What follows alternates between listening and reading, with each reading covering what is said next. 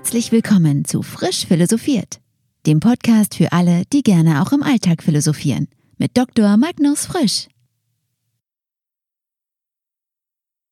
Ich interessiere mich sehr für Philosophie.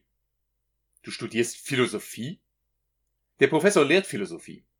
Immanuel Kant war ein großer Philosoph. Sokrates war ein Philosoph. Hannah Arendt war eine Philosophin. Richard David Precht ist ein Philosoph. Ich lese gerne philosophische Bücher. Wann ist deine Frage philosophisch? Philosophierst du schon wieder? Ich philosophiere gerne. Wir haben über den Sinn des Lebens philosophiert. Philosophen philosophieren. Philosophie, Philosoph oder Philosophin, philosophisch, philosophieren. Was bedeutet das denn eigentlich alles? Und wie hängt das zusammen? Haben Sie da eine klare Vorstellung?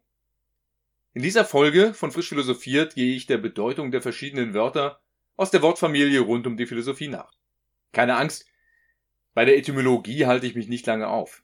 Viel spannender ist ja, was wir heute unter den verschiedenen Begriffen verstehen und welche Bedeutungsbandbreite sie haben. Die unterschiedlichen Bedeutungsnuancen führen unter Umständen zu Missverständnissen in unserer Kommunikation.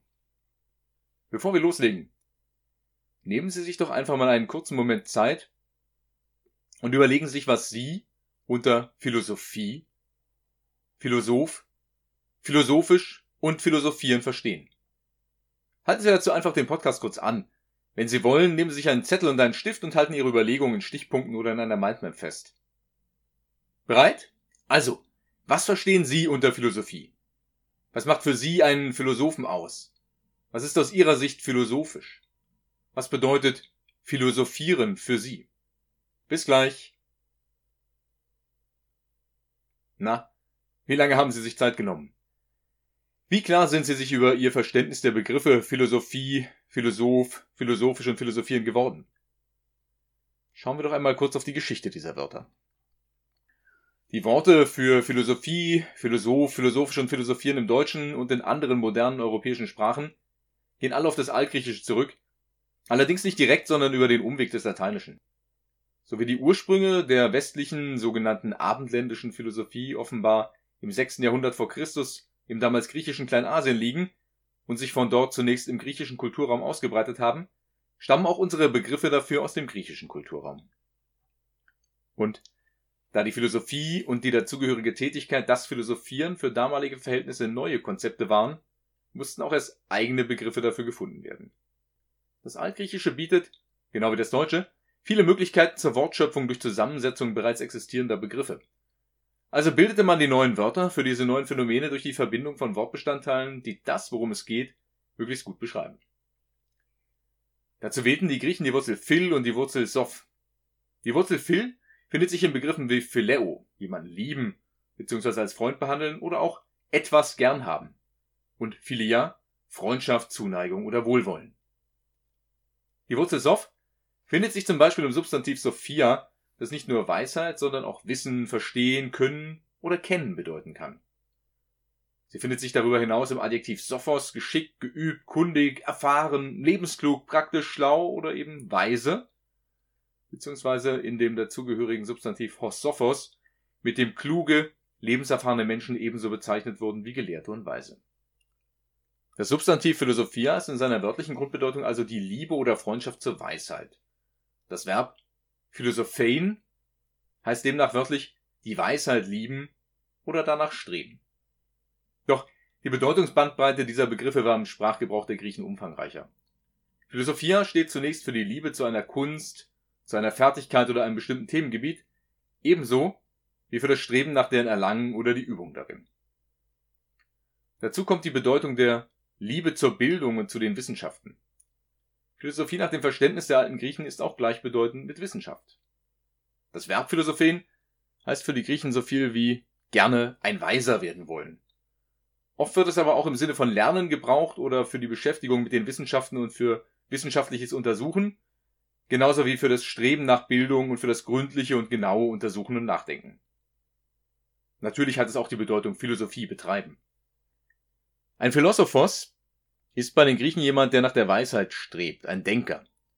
Das Adjektiv Philosophos bedeutet geistige Beschäftigung liebend oder über etwas nachdenkend, aber auch etwas systematisch oder gründlich betreibend und schließlich die Philosophie betreffend.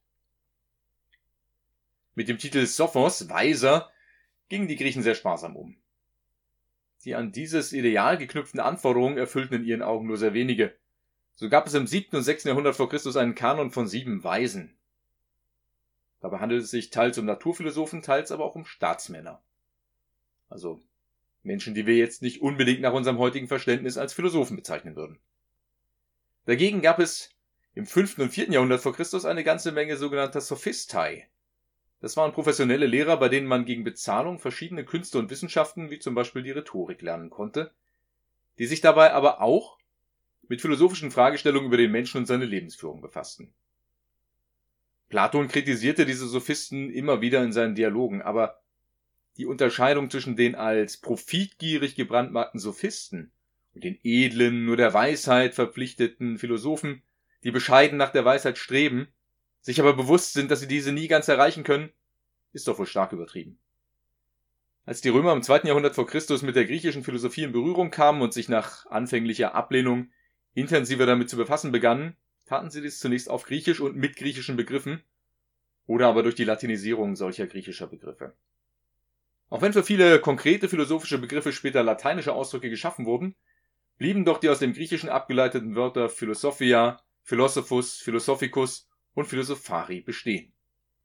Philosophia bezeichnet im Lateinischen sowohl die Philosophie als Fach, als auch konkrete Philosophien im Sinne philosophischer Systeme. Die Mehrzahl Philosophiae verwendet das Lateinische für die Bezeichnung philosophischer Schulen oder Traditionen. Philosophus gebrauchten die Römer sowohl als Substantiv als Bezeichnung für denjenigen, der philosophiert, also den Philosophen, als auch als Adjektiv für alles, was mit der Philosophie und dem Philosophieren zusammenhängt. Daneben finden wir übrigens im Lateinischen, wenn auch selten, die weibliche Form Philosopha für eine Philosophin. Seltener gebraucht wurde neben Philosophus auch das Adjektiv Philosophicus. Das Verb Philosophari gebrauchten die Römer einerseits in der Bedeutung sich mit Philosophie beschäftigen, andererseits in der Bedeutung sich gründlich mit etwas beschäftigen, um es zu verstehen, beziehungsweise in der Bedeutung forschen. Wir müssen uns allerdings bewusst machen, dass in der Antike zunächst jegliche wissenschaftliche Beschäftigung zur Philosophie gehörte, die sich in Naturphilosophie, Logik und Ethik einteilen lässt. Die Naturphilosophie ist dabei der Vorläufer unserer heutigen Naturwissenschaften. Die Ethik befasste sich beispielsweise auch mit Fragen, die heute von Psychologie und Sozialwissenschaften behandelt werden. Die antike und mittelalterliche Philosophie hat sich dann aber immer weiter ausdifferenziert. Etwas überspitzt könnte man sagen, dass sich die verschiedenen Fachwissenschaften, wie wir sie heute kennen, mehr oder weniger auf die antike Philosophie zurückführen lassen. Das Verständnis von Philosophie und philosophischen Themen hat sich also über die Jahrtausende, vor allem aber in den letzten Jahrhunderten, stark gewandelt. Ich hoffe, dieser kleine sprachgeschichtliche Exkurs hat Sie nicht gelangweilt, er war aber nötig, um zu verstehen, was dieses neue Konzept, diese neue Tätigkeit anfangs und in der weiteren Entwicklung gekennzeichnet hat. Wir kommen gleich wieder zu unserer Ausgangsfrage zurück, versprochen. Sie sind immer noch bei mir? Dann lassen Sie uns noch ganz kurz einen Blick darauf werfen, was denn die entsprechenden deutschen Begriffe laut Wörterbuch bedeuten. Das Substantiv Philosophie steht laut Duden zum einen für das Streben nach Erkenntnis über den Sinn des Lebens, das Wesen der Welt und die Stellung des Menschen in der Welt, sowie für die Lehre oder Wissenschaft von der Erkenntnis des Sinns des Lebens, der Welt oder der Stellung des Menschen in der Welt. Zum anderen steht es für die persönliche Art und Weise, das Leben und die Dinge zu betrachten. Das Verb philosophieren wird im Duden definiert als sich mit philosophischen Problemen beschäftigen, aber auch über ein Problem nachdenken, über etwas grübeln und darüber reden. Unter einem Philosophen bzw. einer Philosophin versteht man im Deutschen laut Duden einerseits jemanden, der sich mit Philosophie beschäftigt, oder einen Forscher oder Lehrer auf dem Gebiet der Philosophie, andererseits aber auch jeden, der gerne philosophiert. Das Adjektiv philosophisch steht dann für alles, was die Philosophie betrifft oder zur Philosophie gehört. Es wird aber ebenso in den Bedeutungen in der Art eines Philosophen oder weise verwendet. Diese Definitionen helfen zugegebenermaßen für das Verständnis der Begriffe nur bedingt weiter. Die Definitionen zu Philosoph, Philosophieren und Philosophisch sind untereinander teilweise zirkulär. Sie erklären den einen zu erklärenden Begriff mit Hilfe des anderen, während dieser mit Hilfe eines weiteren Begriffs erklärt wird, der mit Hilfe des ersten Begriffs definiert wird. Versuchen wir also, ein wenig mehr Klarheit darüber zu gewinnen, was wir heutzutage eigentlich meinen, wenn wir Philosophie, Philosoph, Philosophin, philosophisch oder philosophieren sagen. Die Philosophie gibt es bei uns zum Beispiel als akademische Disziplin und in manchen Bundesländern als Unterrichtsfach in der Schule. Zum Fach Philosophie gehören verschiedene Teilbereiche wie die theoretische Philosophie, die praktische Philosophie, die Philosophie Geschichte, die sich dann ihrerseits wieder in weitere Teildisziplinen untergliedern. Die theoretische Philosophie etwa in Logik, Erkenntnistheorie, Wissenschaftstheorie, Metaphysik und Ontologie und Sprachphilosophie. Die praktische Philosophie, die sich in Ethik, Metaethik, zahlreiche angewandte und Bereichsethiken gliedert, sowie die Rechtsphilosophie, politische Philosophie, Religionsphilosophie und andere mehr.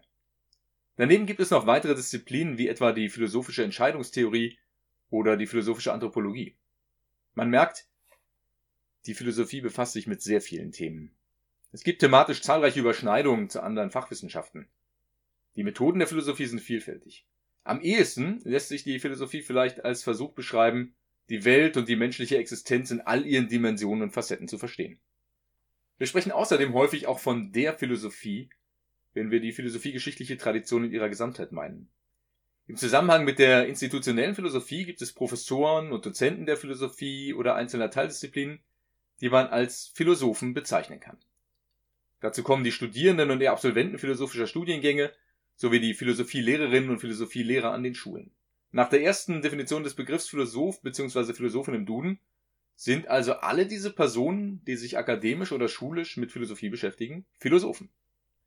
Aber es gibt ja auch eine ganze Menge Menschen, die keine berufliche Stellung als Philosophieprofessor oder Philosophielehrer innehaben, ja vielleicht noch nicht einmal das Fach Philosophie studiert haben.